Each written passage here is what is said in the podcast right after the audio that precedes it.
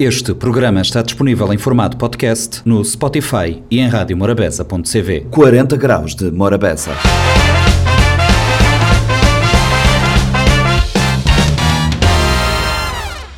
Olá, sejam bem-vindos a mais uma edição do Compacto do 40 Graus de Morabeza. O Compacto desta semana começa com uma conversa com a doutora Dunia Miranda, citohistopatologista. Ela nos fala sobre a sua nova clínica que reabriu aqui em Mindelo, que faz análises eh, específicas para eh, o papiloma, o HPV e eh, faz também citologia em meio líquido. Ela explica isso numa conversa aqui no 40 Graus de Morabeza. Teremos conteúdos da RFI e o primeiro conteúdo fala da Cidade Velha. A Cidade Velha, o sítio arqueológico de Cabo Verde, património da humanidade eh, classificado pela Unesco, a Cidade Velha que passa por um processo de redescoberta e de permanente conservação. E o historiador esteve a conversa com a RFI, um conteúdo licenciado para a Rádio Morabeza. Também da RFI trazemos um conteúdo da astrologia que uh, são os uh, Vigilantes do Espaço. É um grupo de jovens moçambicanos que uh, decidiram enverdar pelo caminho da astrologia e fazem pesquisas de campo e observações astronómicas. Vamos conferir estas matérias no compacto do 40 Graus que agora começa. Olá a todos, sejam bem-vindos a mais uma edição do 40 Graus de Morabeza. Conversa agora é uma Dúnia Miranda, doutora Dúnia Miranda, citohistopatologista. Doutora Dúnia, vamos, vamos, boa tarde, não bem, não bem trocar isso por miúdos. O que, é um citohistopatologista?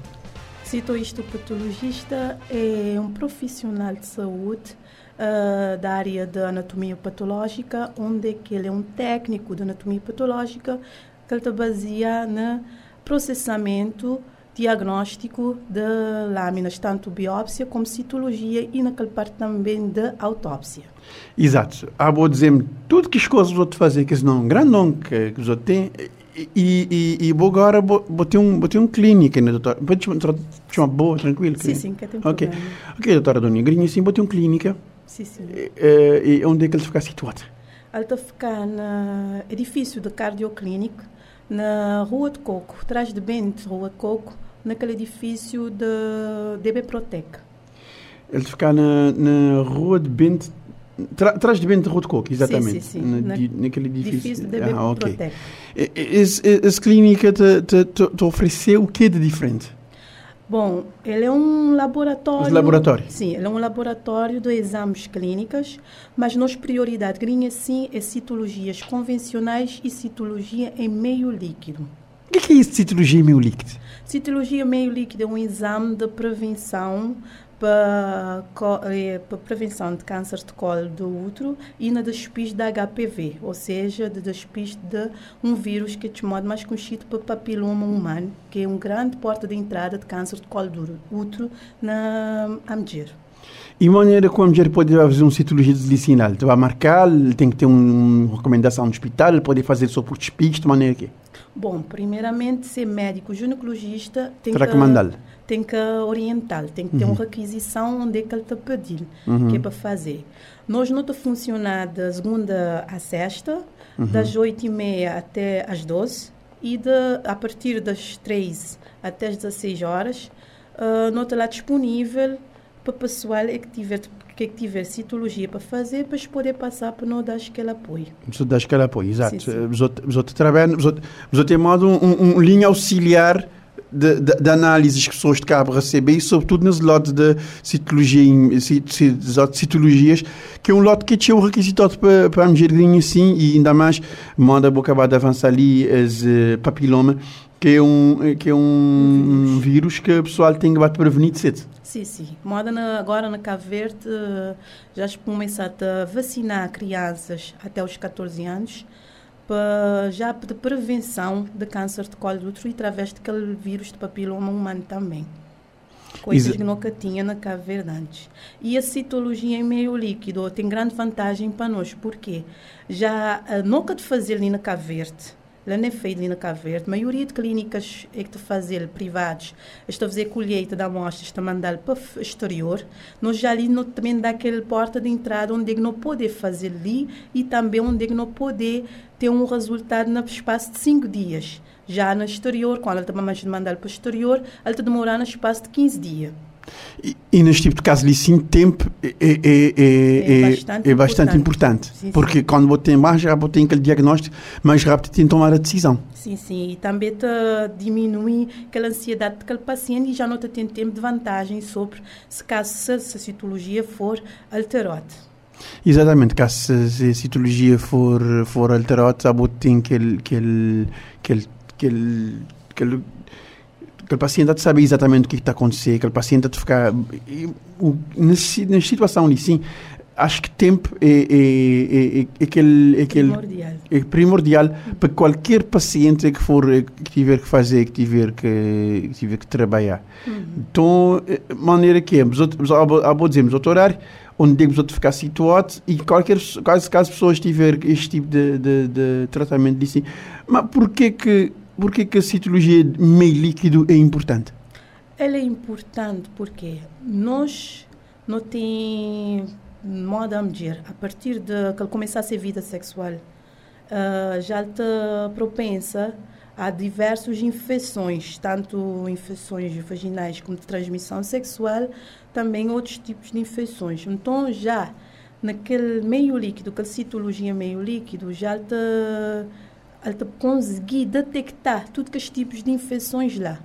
Então, já para nós, ele é um grande, um grande ponto de partida e ele é mais é primordial naquele vírus da HPV, onde é que ele dá-nos um, um resultado certeiro, se ele tem HPV ou não. E também outra vantagem não tem uh, esse meio líquido, que através daquela amostra, porque ele é uma amostra que dá num soro. Então, o pessoal já pode ter a amostra, se ele quiser e te ficar um resto da amostra, aquele resto te servir para outros estudos complementares, caso se ele tiver detectado HPV nessa citologia. Para saber em, que estado ele está, avança, Sim, sim. Poder para durar- prevenir tratamento. sim. E a gente poder preservar aquele líquido por um período de um ano. Caso o paciente quiser repetir essa citologia, ele tem que tornar a fazer aquela colheita. Então já a gente aproveitar aquele material, já a gente tornar a fazer aquele estudo. Os outros trabalham logo com automa- automaticamente com, com um esquema de, de guardar aquele, Sim, sim, aquele, aquele, armazenagem. que a armazenagem de amostras de forma que bota poupa paciente de exato. Os outros, os outros funcionam de segunda a sexta entre nove, entre 8 e meia, oito e meia meio-dia, né? meio-dia, e de 3 horas da tarde até 6 horas, de segunda a sexta. Três até seis horas de segunda a sexta. Estás usando tempo aberto? Ah, bom, anota que, bom, o laboratório como tal já está funciona desde 2022. Já está no mercado, mas não abri foi agora, recentemente. Laboratório funciona em 2022, mas clínica em si abri recentemente. Uhum. Clínica em si abri, abri recentemente e, e é um, é um, é um empleitado que eu acabo para assumir, digamos assim. Sim, sim, sim, por acaso. Mas é uma experiência boa, porque assim já me põe em prática em curso também. Me acaba por ter mais conhecimento e para te esforço, te dar-me possibilidade de conhecer outros, outros campos. Isso é para aumentar a boa, boa experiência, digamos assim. Sim, sim. E também não consegui abranger a nível nacional, porque já não fazer propaganda a nível nacional, porque como não saber, não tem dois tipos, não tem dois hospitais centrais, está fazer só colheita convencional, citologia convencional, já não é um único clínica ali na São Vicente, onde não está fazer colheita citologia em meio líquido e onde te poder dar resposta e te preparado para receber tudo quem tiver citologia em meio líquido a nível nacional te poder dar aquela resposta. Então isso quer dizer que a pessoa tem uma capacidade de resposta em termos nacionais e o que é que acaba para levar a pessoa a, a, a superar aquele demanda, caso necessário, de, de, a boca mandar para estrangeiro, mas, mas que as coisas lá já agora está a ficar mais fácil de acontecer aquele, aquele, trata, aquele tratamento ou aquele diagnóstico ser dado logo ali e naquele tempo muito mais hábil. Sim, muito mais hábil e o paciente já está a ficar muito mais, tanto como custos também, já está a ficar muito mais, não sobrecarregado, mas está a ficar muito mais tranquilo em relação a isso. Em termos, em termos de, em termos de, de, De tempo, temos tempo. sim, tempo de relação tempo diagnóstico, porque ele, é ele é uma situação muito importante. Nessa altura, a relação tempo diagnóstico, ele, ele, ele, ele, é, ele é fundamental Ele é fundamental. na, na, na, na todo um tratamento, em ainda mais em relação a, a, a vírus, sobretudo a vírus papiloma.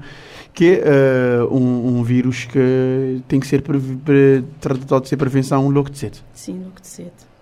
Tem mais a acrescentar?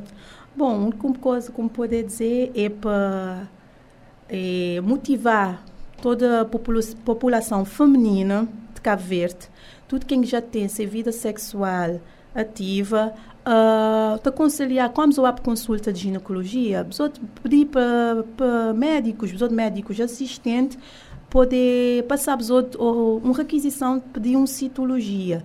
Porque às vezes, porque nunca te senti nada, me estou achando necessário. Mas sempre é bom a gente estar sempre com o pé para frente.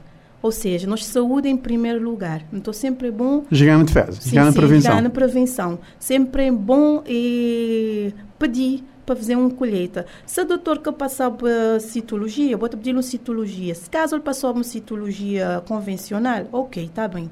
Mas é bom também vou sugerir uma citologia em meio líquido, porque já que lá já te esdoptiu que ele vai diretamente para o despiste de câncer de colo, exatamente naquele vírus de papiloma humano. Exatamente, ele vai exatamente nesse, nesse, nesse, tudo nessa sequência e sim, é para, é para ajudar na prevenção.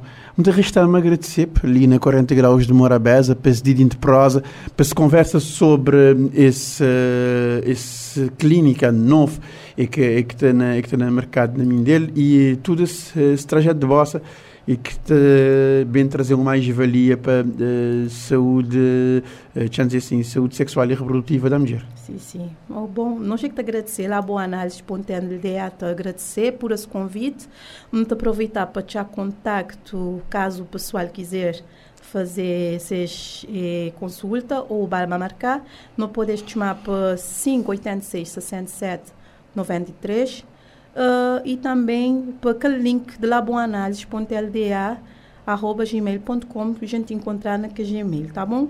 E, e você tem página de Facebook, mas... Sim, sim, não tem página de Facebook, que é laboanálise.lda é, arroba hotmail.com.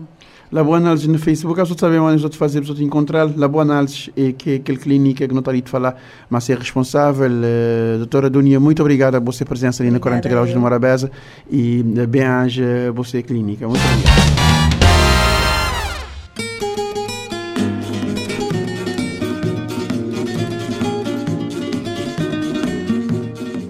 Estamos a caminhar em cima da história.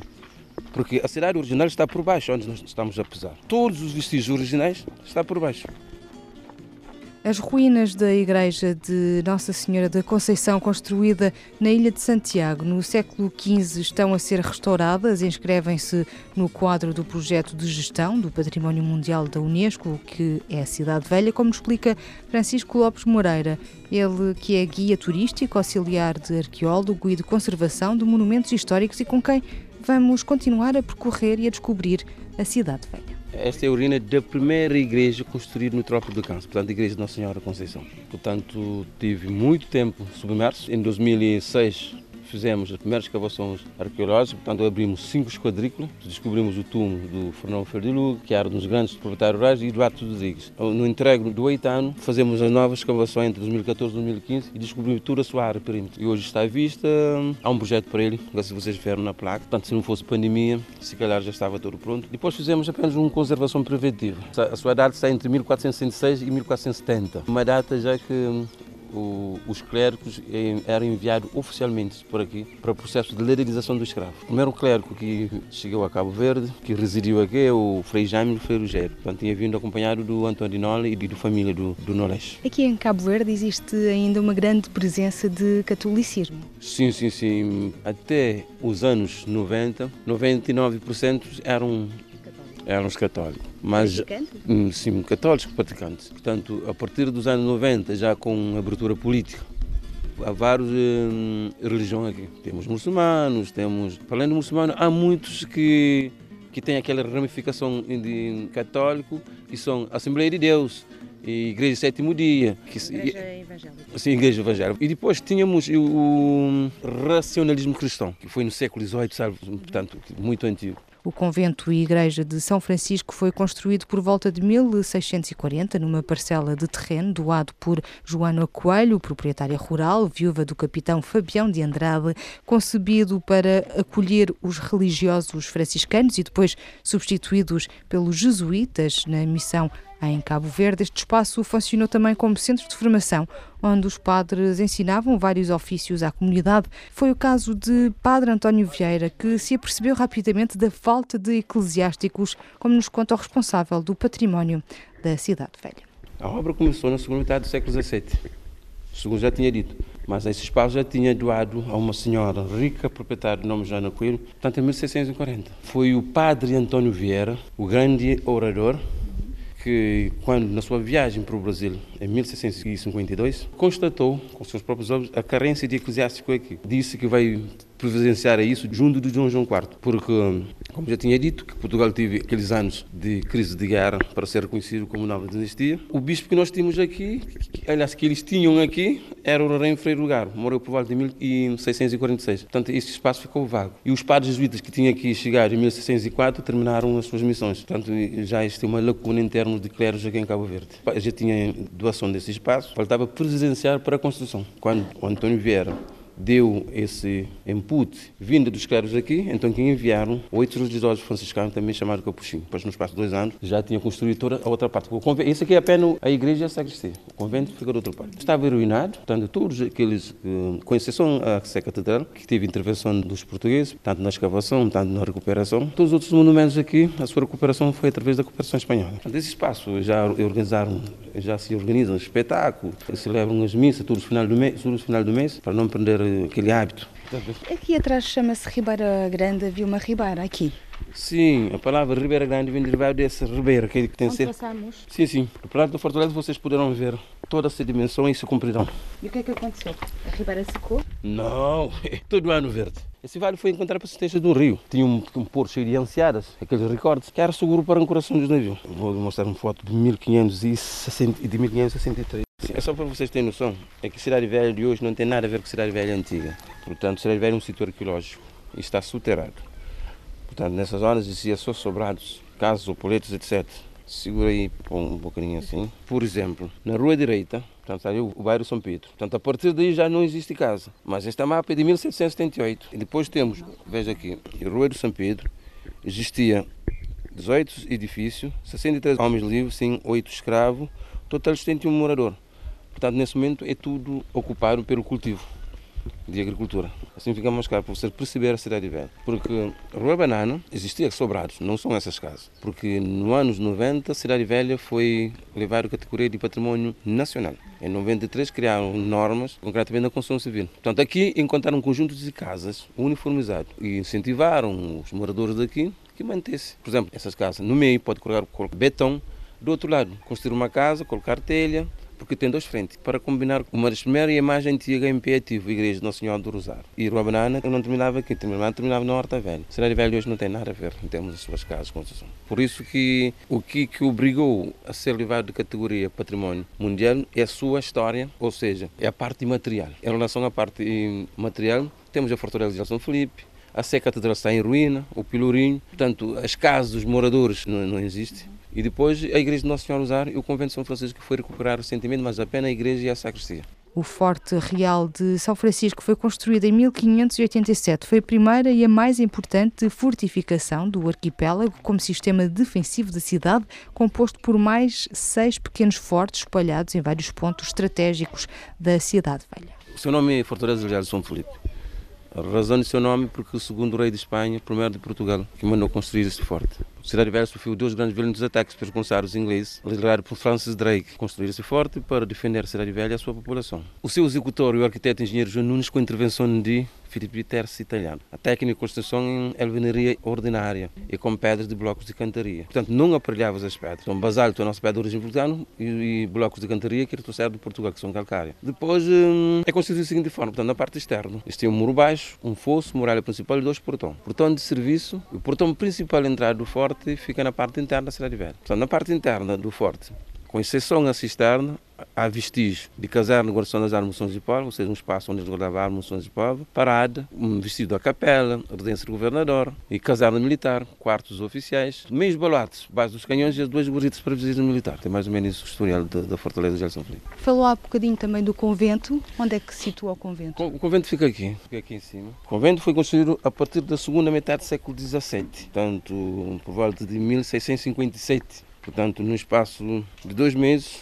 construíram oito celas, incluindo celas de enfermaria e carpintaria. O convento de São Francisco demorou muito tempo para se concluir, devido a várias crises que existiam na altura, porque Portugal retomou a sua independência em 1640, teve cerca de 60 anos para ser reconhecido como nova dinastia pela Papa na Roma e pelos potenciais países europeus, caso Inglaterra, Espanha e, e França. Portanto, depois de ser concluído, não só servia para lugar de culto, mas os padres ministravam as suas aulas lá no convento. Portanto, mesmo os filhos dos reis católicos vinham aqui para assistir às aulas. Em 2009, a Cidade Velha foi elevada a Património Mundial da Unesco. A história da Cidade Velha não pertence apenas a Cabo Verde, mas ao mundo, como nos contou Francisco Lopes Moreira, guia turístico, com quem fomos descobrir a Cidade Velha, na ilha de Santiago, em Cabo.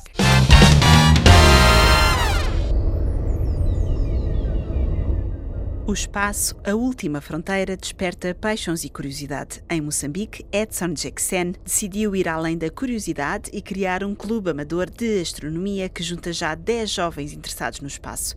O clube chama-se Detetives do Cosmos e tem uma forte presença nas redes sociais, promovendo também eventos de observação estelar e planetária em escolas e outras instituições em Maputo.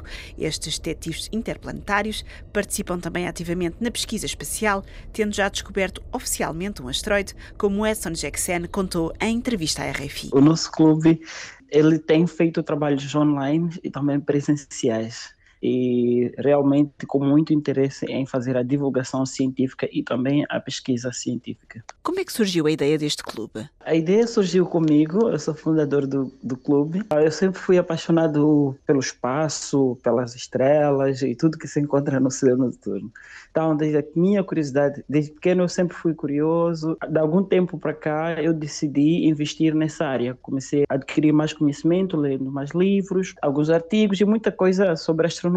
E daí eu quis transmitir esse conhecimento que tinha para as outras pessoas, porque eu percebi que existiam outras pessoas que poderiam ter interesse na área de astronomia, mas que existia pouca informação sobre astronomia no nosso país, que nesse caso é Moçambique. E daí consegui adquirir alguns materiais como telescópio, né? isso com fundo próprio, telescópio e alguns outros materiais e comecei assim a divulgação científica. Então comecei a ir para as escolas locais públicos, como praças, outras instituições, e comecei a perceber que existiam outras pessoas que eu não conseguia alcançar porque se encontravam distantes, não é? E daí comecei a ir nas TVs e rádios para poder alcançar mais pessoas. E pensamos num nome, aliás, pensei num nome. E eh, o nome que apareceu em mente foi Detetives do Cosmos. Por que Detetives do Cosmos? Porque eu li um livro de um astrônomo, é? ele é um astrônomo indiano, mas que mora nos Estados Unidos, chamado Mani Baumi. Então, ele escreveu um livro de nome O Detetive do Cosmos. Então, eu transformei do O Detetive do Cosmos para Detetives do Cosmos, que nesse caso seria uma espécie de homenagem para aquele livro, porque naquele livro ele cativou-me bastante, porque é como se ele tivesse dado uma missão aos jovens de divulgar a astronomia, de pesquisar mais e responder algumas questões relacionadas ao universo que ainda não tem resposta. E eu aceitei esse desafio em homenagem criei o grupo Detetives do Cosmos. E quantas pessoas neste momento é que fazem parte deste clube? A quantas pessoas é que vocês chegam? Conseguem chegar a muitas pessoas em Moçambique? Sim, inicialmente começou somente comigo, não é? Eu trabalhava sozinho, mas aí consegui encontrar mais pessoas em Moçambique que se interessavam por astronomia. Então, essas pessoas mostraram-se interessadas em trabalhar comigo e hoje nós somos 10 membros do grupo. E desses 10 membros do grupo, nós trabalhamos assim junto, alguns presenciais, outros de forma online, e nós conseguimos alcançar sim muitas pessoas. Quando é, em Moçambique, quando vamos fazer a divulgação, dependendo do local, mas conseguimos alcançar, por exemplo, por mês, mais de 100 pessoas. E nas redes sociais conseguimos alcançar muito mais, muito mais pessoas. O nosso trabalho tem sido basicamente assim online e presencial, tem sido nas TVs, nas rádios e por por vezes até nem temos a dimensão assim da, do número das pessoas que nós conseguimos alcançar. E encontramos pessoas que dizem que conhecem o clube, entram em contato e conseguimos assim incentivar mais pessoas a se interessarem por astronomia. E o vosso nome é muito adequado porque vocês são detetives do cosmos e efetivamente até já descobriram um asteroide. Pois é, nós já, já, nós, nós já descobrimos um asteroide. Não só um, não é? Mas alguns e outros ainda estão à espera da confirmação né, pela NASA. Então, o trabalho que nós fazemos também, como eu dizia, que não é só apenas não é apenas divulgação, mas também temos o lado da, da pesquisa, não é? Embora sejamos uh, a maioria de nós, ou quase todos, não somos formados em astronomia, mas estamos a caminho de lá. Na formação, outros estão, sim, fazem formação relacionada à astronomia, outros fazem relacionada a outras áreas. Mas o nosso interesse é fazer a divulgação científica. E daí nós também fazemos a pesquisa. Essa pesquisa tem a ver com a ciência cidadã. Por exemplo, a, a pesquisa de asteroide é um dos trabalhos que nós fazemos. E nós vamos desenvolvendo essa pesquisa procurando novos asteroides, que é um projeto que criado por uma instituição nos Estados Unidos chamada IASC, em parceria com a NASA e algumas universidades lá. Eles têm dois grandes telescópios em Havaí, nos Estados Unidos, e esses telescópios fornecem imagens a nós e nós vamos analisando, procurando por novos asteroides. E quando detectamos algum objeto, nós reportamos, enviamos eh, o relatório para eles e eles eh, verificam através da NASA e poderão confirmar se trata-se ou não do asteroide. E aí isso virou uma notícia uh, muito, muito grande é? pela nossa descoberta do asteroide. E daí o que aconteceu é que isso impulsionou mais interesse das pessoas pela astronomia. E hoje tra trabalhamos com mais pessoas. Há quatro grupos, eram apenas nós, mas temos quatro grupos hoje que se interessam por astronomia. Esses grupos trabalham também conosco na pesquisa de asteroide. Nós vamos orientando eles, damos todo o treinamento e novas pessoas que aparecem também. Isso ajuda as pessoas a, a aproximarem-se mais da, da, da astronomia e de outras ciências também. E qual é que é depois a reação das pessoas? Por exemplo, quando vocês vão às escolas fazer esta sensibilização, os alunos parecem interessados, vocês depois recebem um bom feedback da parte deles. Depois é, esta relação continua e as pessoas continuam a interessar-se? Sim, o que acontece quando nós temos o contato com essas pessoas, as pessoas, as pessoas gostam. Primeiramente, as pessoas ficam surpresas, né? Porque que ficam assim. Não é comum em Moçambique falar-se de, de, de, astronomia. Então, quando nós levamos um telescópio, vamos com, com telescópio nas palestras e tal, e as pessoas ficam assim, é, muito animadas porque é, muita de, muitas delas nunca viram um telescópio, então vê o telescópio pela primeira vez e nós ainda damos a oportunidade de levamos para observação. Então observamos os planetas e tal. E as pessoas ficam assim muito entusiasmadas e continuam o contato conosco. Então, quando as pessoas que tiverem mais interesse, que quiserem continuar por esse caminho, nós encaminhamos elas a alguns grupos nossos e vamos dando alguma orientação. Se quiser trabalhar de forma direta conosco, nós trabalhamos com essas pessoas em alguns projetos, vamos dando algum acompanhamento.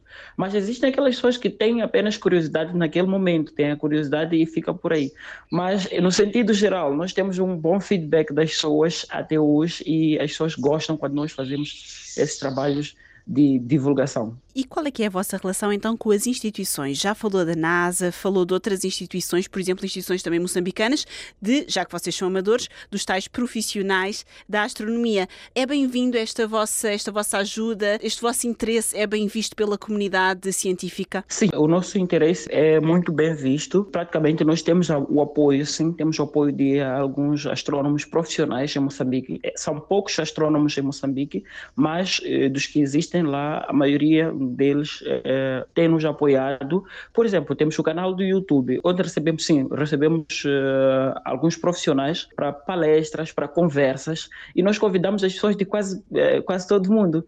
Então, há profissionais que são do Brasil, Moçambique, Portugal, e nós recebemos essas pessoas para mostrarem aquilo que elas fazem. Por exemplo, alguém trabalha num determinado campo de pesquisa na área de astronomia, essa pessoa vem para o nosso, uh, para o nosso canal do YouTube, nós convidamos a pessoa e conversamos diretamente com a pessoa e a pessoa vai mostrando lá, o profissional nesse caso vai mostrando aquilo que ele faz, as atividades que realiza e nós vamos fazendo algumas questões como chegar até lá, como é que pode se tornar também um profissional como ele quem tiver interesse nos vossos eventos presenciais, por exemplo, idas às escolas, essa tal divulgação pública de que falou, como é que podem entrar em contato convosco e em que cidade é que vocês estão em Moçambique? Bom, em Moçambique nós estamos em Maputo, ainda estamos em Maputo e quem quiser algum evento, tiver algum interesse desse, entra em contato conosco através do uh, Detetives do Cosmos, uh, a nossa página do Facebook, temos uma página do Instagram e também temos o e-mail, que é detetives.cosmos.gmail.com entram em contato conosco e nós recebemos a mensagem e quando recebemos a mensagem das, das pessoas, nós retornamos. Então aí combinamos com essa pessoa ou instituição, onde organizamos tudo, o horário, o dia do, do evento e nós vamos lá na instituição, vamos dar a palestra ou o evento de observação. Ouvimos Edson Jackson, fundador do Clube Detetives do Cosmos e estudante de Física, que promete continuar a promover o interesse pelo espaço em Moçambique.